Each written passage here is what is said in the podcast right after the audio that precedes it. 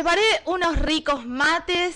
eh, es una mañana ventosa aquí en la comarca Viedma Patagones y el que está trayendo vientos y vientos favorables para el peronismo son buenas noticias.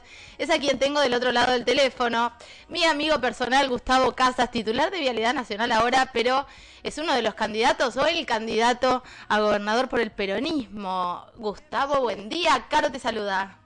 Buen día, el próximo peronista tenés que decir. Si, si es verdad que sos amiga. Sos el candidato, vas a ser el gobernador peronista de la provincia de Río Negro, ¿así te gusta más? Sí, sí, me gusta más. Aparte, justo estoy mirando el río Negro. Y digo, tanta agua, tanta agua para que vaya al, al mar directamente y no sea aprovechada para, para alimentar a medio mundo acá desde, desde Río Negro. Este y el Colorado, la verdad. que Totalmente. Una, Escucha, una Mesopotamia. eh, Gustavo, eh, Sí. vos sos un... eh, yo cuando la gente me pregunta sobre vos, porque ya está resonando tu nombre en, en todos lados, ayer me encontré con amigas de acá de la comarca y hablaban de tu candidatura, y yo Sí. siempre digo lo que, viste que uno hace el recorte que, que más le gusta de las personas o no, el recorte que tiene ganas, y yo siempre digo, Gustavo para mí es un artista. Eh, y como es un artista tiene esa sensibilidad. Y como tiene esa sensibilidad, eh, yo le creo mucho más, más allá de conocerte y saber tu recorrido y haberte mirado a los ojos muchas veces y haberte escuchado y que tenés la capacidad de escucha. Eh, pero además de eso, sos un, gran planificador. De hecho, hoy tu gestión en Vialidad Nacional es... muchísimo más potente y productiva, porque es una palabra que, que se usa mucho esta, y productiva que las gestiones anteriores en Vialidad Nacional. ¿Qué te Sí, lleva sí. a vos hoy a ser candidato a gobernador? Bueno, dos cositas. Primero, decirte que eh, acabo de leer un recorte de, de un diario, del diario Río Negro, que decía el primer año y medio de gestión que estaba, dice, se hizo más ahora que los últimos ocho años de la provincia de Río Negro. Ujú. Eso para ponerlo al margen.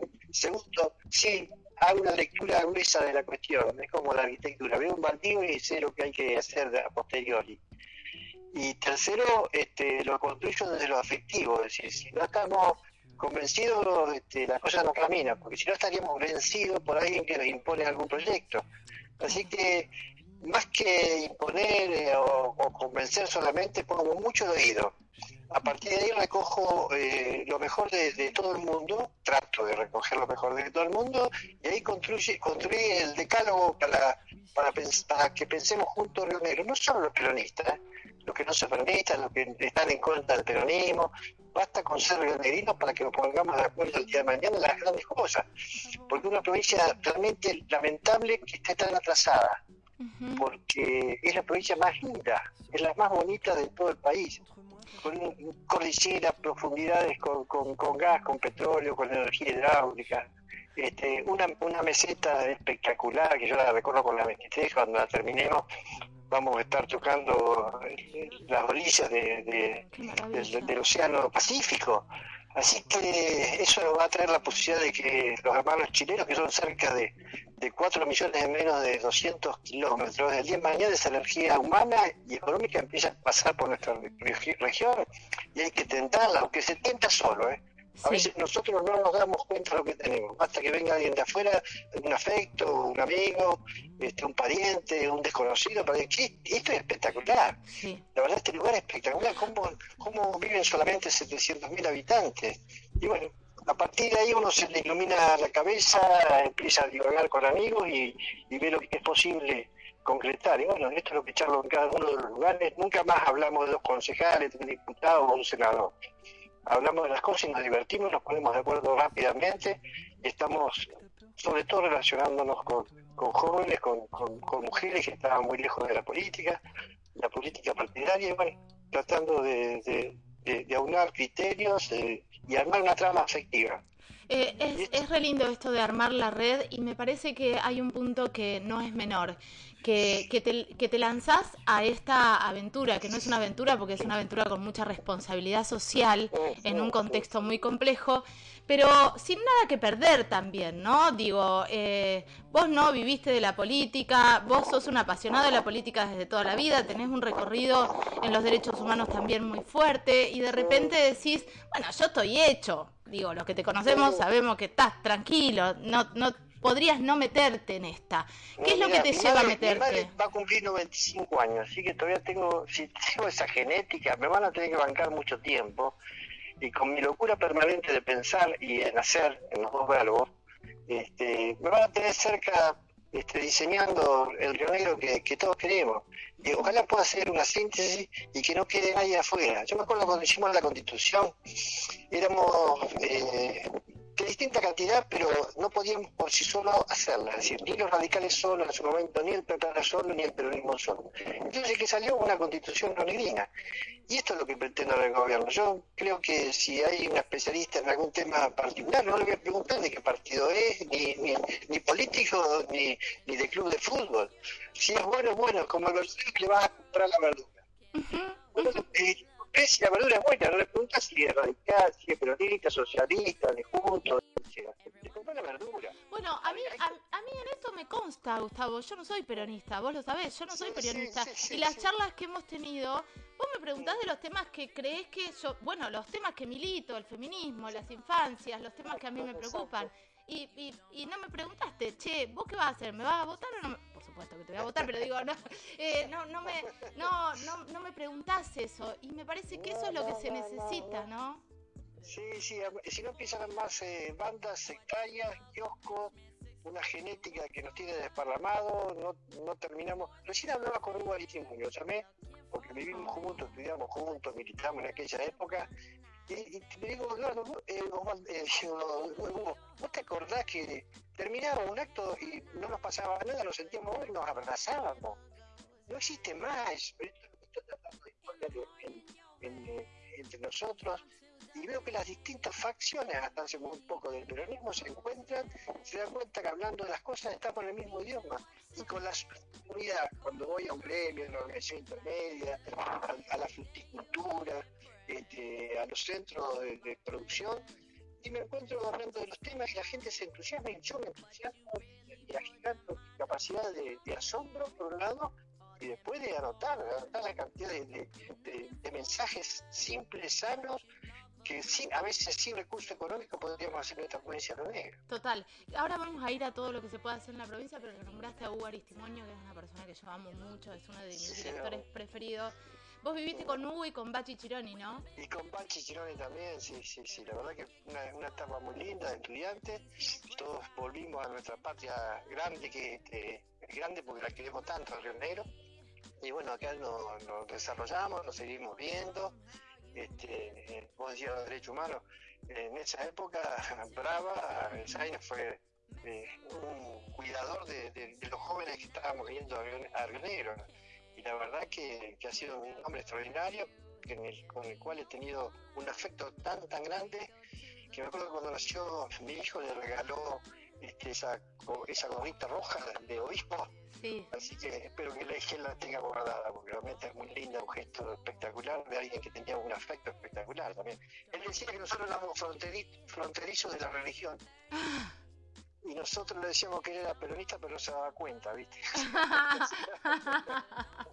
qué, qué, lindo que es un poco recordar y volver. También, también eso, eso habla de las personas, digo, de las personas eh, habla em, eh, las amistades, ¿no? Lo que se construye con los afectos, lo que perdura en el tiempo. Yo siempre digo, hay que desconfiar de la gente que no tiene amigos, que tiene esa gente por conveniencia alrededor, pero que no tiene amigos. Eh, Gustavo. Ya que estás en esto, todas, todos las relaciones que se están construyendo, este, yo creo que ideológicas debe haber el 5%. Son todas afectivas. He recibido mensajes de, de, un mundo nuevo que quiere transitar por una etapa totalmente distinta. Y si no se capta esto, y si la política a veces es algo que te distancia de la gente, tenemos que encontrar el lenguaje. Y el lenguaje la clase política lo ha perdido quizás lo que estemos, nos hemos dedicado a la actividad particular lo entendamos un poquito más.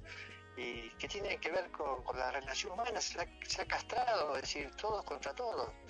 Bueno, una nueva comunidad más, más que coopere más entre ellas, que cuando pase algo al costado este, lo levantamos. Me pasaba en Buenos Aires, había un hombre caído, pasaba todo el mundo y nosotros que veníamos de estos lugares nos parábamos este, a preguntar, a levantar, si lo atropellaban. Este, nos asombraba mucho esa cuestión individualista en las grandes urbes, los que íbamos de acá, ¿no? Claro. Eh, yo ahora observaba un poco lo que pasó con el Mundial, ¿no? Este fenómeno cultural eh, infinito, enorme, inmenso, y cómo la gente necesita abrazarse y apasionarse, ¿no? Alegría, alegría, alegría, pasar momentos alegres. Es importantísimo, es importantísimo. Tan castigado, este, tan... Mm, haciéndoles creer que no son lo que son realmente, es decir, nos han descalificado y nos hemos autodescalificado. Entonces empezamos a no creer en nosotros mismos, ni individualmente ni colectivamente. Y bueno, esto me parece que fue un salto cualitativo, hay que entenderlo y utilizarlo para todas las cuestiones familiares, afectivas, este, deportivas, culturales. Este, somos de lo mejor y cuando queremos. Cuando queremos, somos de lo mejor. Y tenemos que empezar a creer que, somos de lo mejor, no para, para un ego este, desenfrenado, sino para poder ponerlo al servicio de los que más lo necesitan. Eh, Gustavo, hace eh, un año y medio más o menos que estás recorriendo la, la provincia, digo, ya con esta idea y gestándola y pensándola. Eh, ¿Qué es lo primero que querés hacer cuando seas gobernador? Digo porque recién hablabas del Río Negro, digo porque la gente se está cagando de hambre. ¿Qué se hace? Mira, eh, hay cuatro cosas que, que están en, la cartelera para primera acción de gobierno, que tienen que ver con la producción, que quiere que todos los intendentes, además del alumbrado barrio de limpieza, se dediquen al tema de la producción, lean su geografía, su potencial y empecemos a convocar el recurso económico para que venga. Yo lo he dicho de la línea particular y se puede hacer. Eso va a generar trabajo, que es el tema más, más significante que tenemos. Y después la tierra. Eh, siempre hago una referencia cuando uno vino de estudiar, y bueno, el lotecito. Tenemos que preparar 30, 40 mil lotes en la provincia de Río Negro, con expropiación, con que sea, para que empiecen su, su forestación eh, con agua, este, con luz y con limpio, y que todas las pequeñas parejas o no tan pequeñas parejas empiecen a tener su lugar. Yo no digo que podemos hacer 40 mil metros, mentiría, pero sí el lugar un lugar para los un espacio concreto, simple, este, donde después empecemos a poder colaborar con, con un núcleo húmedo, con recursos mínimos, pero que podamos llegar a todo. Y el tercer punto es lo que vos decías, el salario no alcanza para nadie. Entonces, tenés que hacer 25 centros de comercialización lugareños, donde se ha abastecido también por los lugareños. Imaginemos la, la comida, la fruta, la verdura y la carne al 50% eso es, un valor insignificante para los recursos provinciales. Y tenemos que estar en 25 localidades. Si no podemos levantar el salario del trabajador rural o del trabajador gastronómico, del trabajador de la construcción, bueno, bajemos, y, hagamos todo lo que tengamos que hacer en cada, en cada territorio, en cada, en cada pueblo, para que la mercadería esté a un 50% de la real. Ahora, eso, eso traducido... Porque, vos comprás carne, vas a Recolado, comprás carne en Recolado vale 10 pesos, vas a la isla del otro lado y compras 5. Claro. También hay que, hay que hablar con, con ciertos ganaderos y decir, bueno, tenemos barreras sanitarias, estamos ayudando un montón de cosas, pero meteme el precio del otro lado, si no, este, empezamos a pensar otras cosas. Ahora, esto que estás diciendo, ¿se puede, ¿se puede lograr con el presupuesto provincial? Sí, rápidamente. Mira, yo generé mis trabajos en la época de Eduardo Rosso, era presidente del Consejo Liberante. Este, en Vietnam, sin poner un peso, generamos mil espacios de trabajo. Eh, pusimos, eh, liberamos, porque el río, el mar, hay lugares que son sociales tuvimos más batallas en contra que otra cosa. Y después hicimos la feria municipal, la que hoy conocemos, que después se desvirtuó porque realmente terminaron vendiendo cosas de otros lugares y no del lugar. Que es la idea que vuelvo a tener para toda la provincia, pero con una eh, responsabilidad mayor para, para, para controlar, para, para que estemos ahí al lado, no le vamos a cobrar ni agua, ni luz, ni nada. Bueno, eh, la fruta es la mitad, el cordero es la mitad. Y bueno, eh, la idea es este, para, para, para el salario, porque no vamos a poder ayudar directamente a la construcción, bueno, lo vamos a ayudar con la, con la, con la comida. Eh, Gustavo, el acceso a la tierra es una deuda pendiente, digo, también a nivel nacional. ¿Cómo, cómo, ¿Cómo se gestiona a nivel nacional? Ahora te está, vos estás laburando para... lo vamos a hacer nosotros, no es plata no es número. Yo que he vivido de, la construcción sé lo que vale la tierra. La tierra hay que dedicarse eh, al desarrollo urbano en cada localidad, expropiar, con, el valor pongan un número significante, como para no para que haya ocupaciones de tierra desordenada y con negocios para dos o tres nada más. Es fácil, son tareas fáciles, concretas y rápidas. Fácil, concreta y rápida. Este, no podemos este, eh, no duele si hay alguien con una casita con chapa, eh, un, poco, este, un poquito de, de, nylon y un poquito de, madera. Tenemos que sufrir por cuando pasamos, eh, no tiene que doler este, lo que le pasa al semejante. A partir de eso, este, bueno, es una generación. Yo creo que los jóvenes son, son más sensibles que, que lo que, que lo que mira para el costado cuando ven ciertas cosas en nuestra comunidad, que, que uno la transpira muchísimo, no llega nunca, y otros este, sentados con, una maquinita y, negocios extravagantes resuelven todos los problemas. Y bueno, hay que trabajar para la igualdad, lo más cercano que podamos llegar. Eh, decís que esto, y es así, vos ves una familia o una mamá sola, porque hay un montón de mamás solas con pibes viviendo en una chapa, en una casa eh, de, chapa, duele. Eh, ¿Qué más te duele de la provincia? Porque la recorriste toda y, y tenemos tenemos tajo por todos lados. Sí, pero ¿sabes lo que no tenemos? No hay en la provincia ocurrencias, ni malas ni buenas. Es decir, todo está ahí, flota, si explota, vamos, eh, pero no conducimos ningún proceso a ningún lado. Y el proceso tiene que ser en forma simultánea en todas las geografías. Este, cuando yo dije estas tres o cuatro cosas, nos sentamos con los 30 intendentes y empezamos a elaborar sobre eso. En un año tenemos que tener la tierra en cada lugar tenemos que tener el centro de comercialización enseguida. Este, tenemos que agarrar el teléfono y llamar a, cada uno, a 30 este, inversores que vengan a, querer este, usar el nuestra agua para, la producción, para la falsa, para, la fruticultura. Y la estamos regalando. El agua vale igual que el petróleo, el litro nadie sabe, nadie sabe la importancia. Todo el mundo viene por el agua el día de mañana. O es nuestra o es de otro. Este, preguntar a Lewis, ¿viste? Lo que, Qué horror. Este, Qué horror. Que está, que está haciendo bolsa nuestra soberanía de, de, este a oeste. Este, por algo vienen, por algo vienen. Y eh, por eso ya Perón en su tiempo nos hablaba de la importancia del agua. Nosotros no dábamos pelota en el año 70 y hoy nos damos cuenta este, lo importante que es el agua. Claro. Este, claro. Dos ríos tenemos, con dos ríos con esta superficie viven en Francia 70 millones de habitantes. Ahora, en, en, eh, en, algún punto conviene conviene la pobreza en la gente, digo, para los que diseñan un, un esquema político partidario para ganar y perpetrarse en el poder. ¿La pobreza es funcional? Para ellos sí, qué sé yo, uno lo soporta. El día que lo soporte, espero estar en otra vida. Eh, no, no, no tenemos que soportar estas cosas. Tenemos que revelarnos permanentemente. Tenemos que tener este, los ojos de, que tiene la criatura de 7 o 10 años y, y, lo mira con, con, con, preocupación, con horror, que es su amiguito.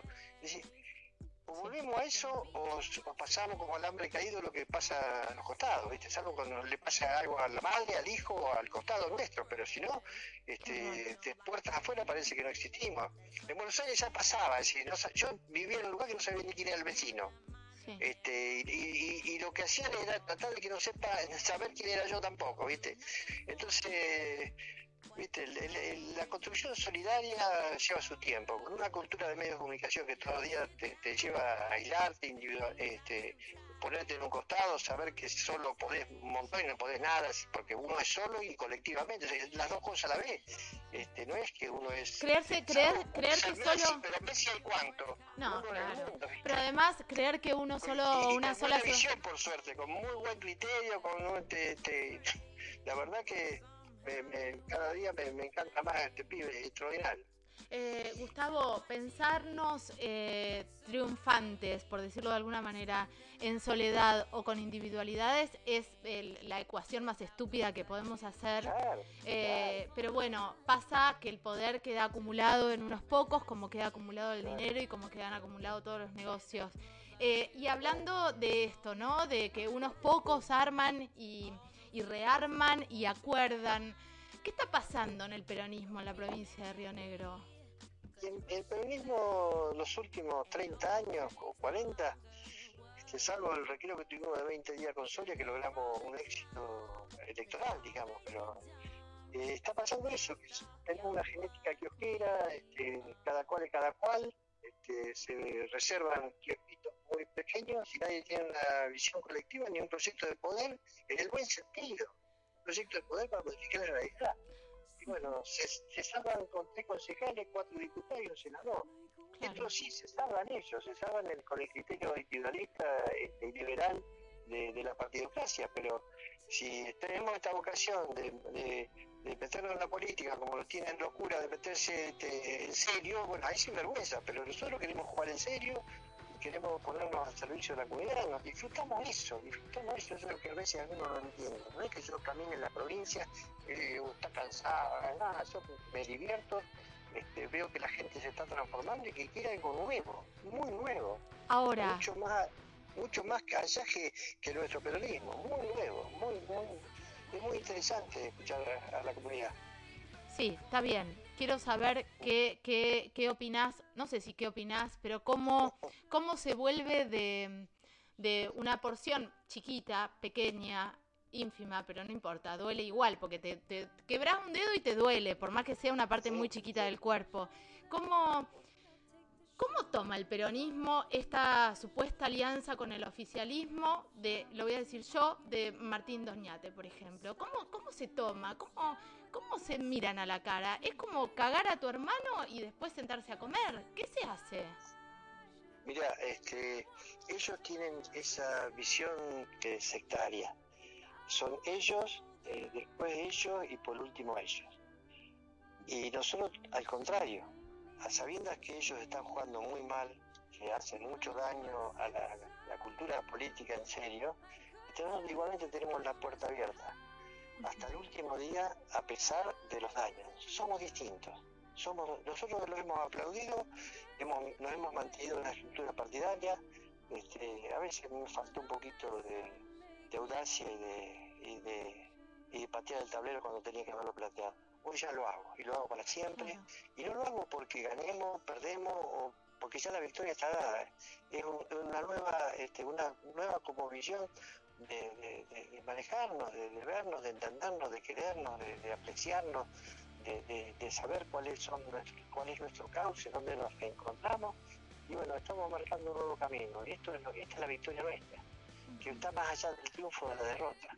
Encontramos el camino que andábamos buscando y en ese camino también va a haber un núcleo duro que va a ser el que eh, recojan, van a recoger los jóvenes, pero también tan abierto como para que aparezcan estos que anduvieron haciendo chiquitinada, por no decir vergüenzada, y día con la puerta abierta nuestra sepan cómo caminamos y una vez lo, lo, hacemos cambiar su modo de pensar.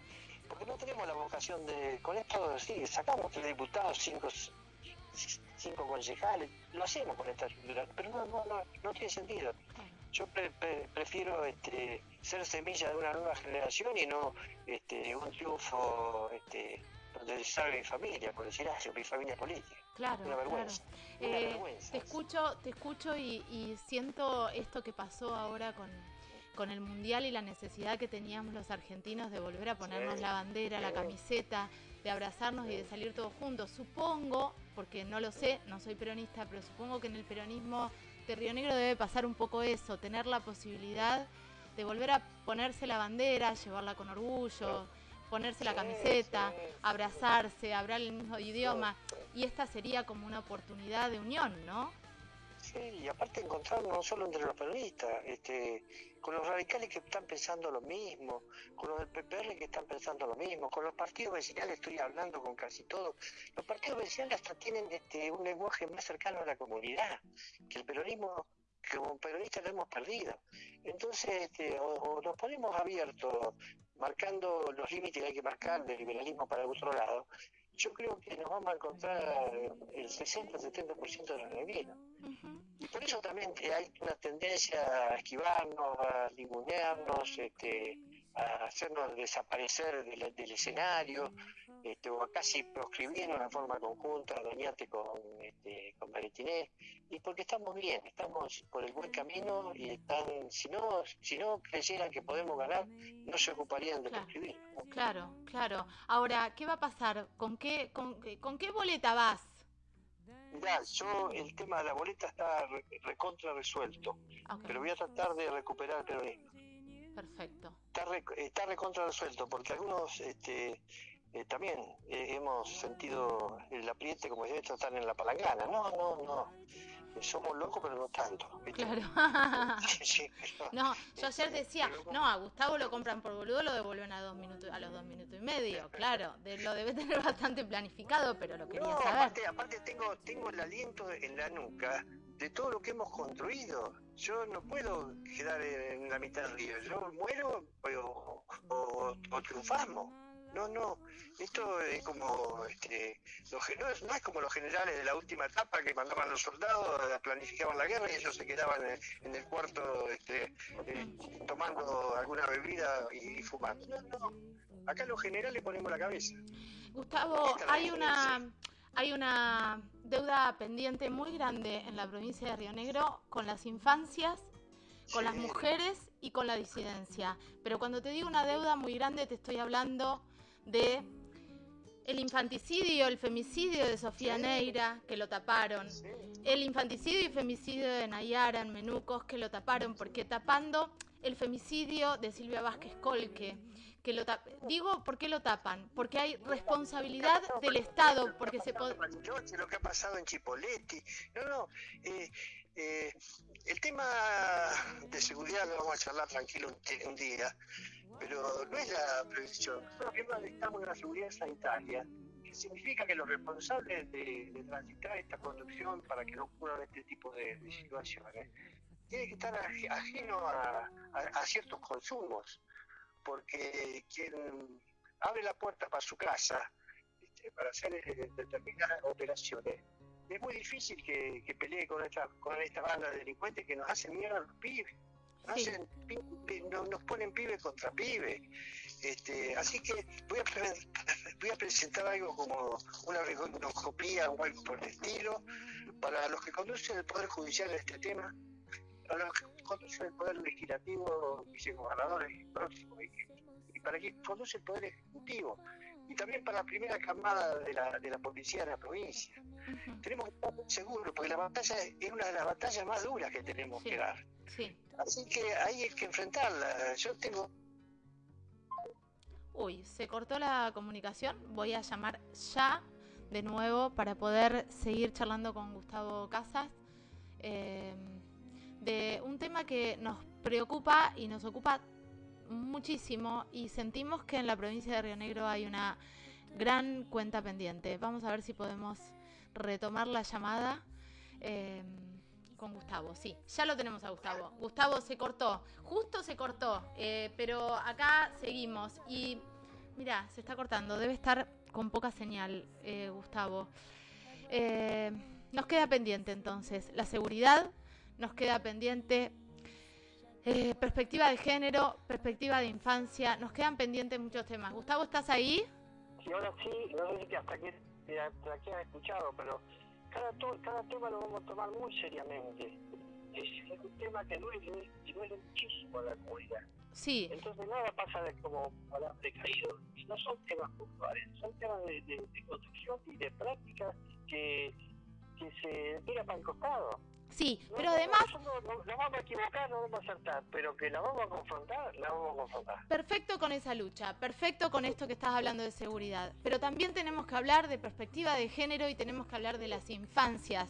Tenemos eh, una Secretaría de Niñez que tiene que proteger a las infancias, que tiene que desestigmatizar a las madres. Tenemos un montón de denuncias de violencia de género que no se toman o que no se toman las medidas necesarias y terminan en femicidios. No podemos permitir más que una mujer sea asesinada después de haber denunciado y de que el Estado no haga nada. No podemos permitir que una nena vaya golpeada a un hospital y el hospital no denuncie. No podemos permitir que haya denuncias de vecinos, que hay gritos de una nena que la están torturando y la CENAF no haga nada. Me parece que necesitamos esa mirada, Gustavo. No, pero no solo eso, es decir, un gobierno no es un algo que se hace en, la pila 76, se esconden los funcionarios y otra cosa. Nuestro gobierno en todas las áreas va a tener sectores de la comunidad. Llámese gremiales, este, preocupados por determinado tema. Es decir, acá no va a ser un, gobierno que firma decretos o cosas por el estilo. No, no, no. ¿Y las organizaciones? Para cada, tema, para cada tema, los sectores de los trabajadores, los sectores que, tienen la problemática concreta, los que han tenido este tipo de lucha que está manifestando vos, eso tiene que estar sentado ahí. Este, Porque si las organizaciones... La voz, del si no, no, interpretamos a nadie. Este, y, y, vamos cuando la cosa molestó. No, no, tenemos que saber lo que tenemos que hacer desde que, desde que ganemos las elecciones hasta que empecemos a gobernar, este, vamos a ir formando el tipo de cuadros. Sí, respeto, respeto a las organizaciones, a la gente que milita, que están en, en, el campo, digo, que los ve todos los días, que te tocan el timbre para contarte que las están cagando trompadas, ¿no? Sí, más vale que tienen que estar sentadas en los pinos 76.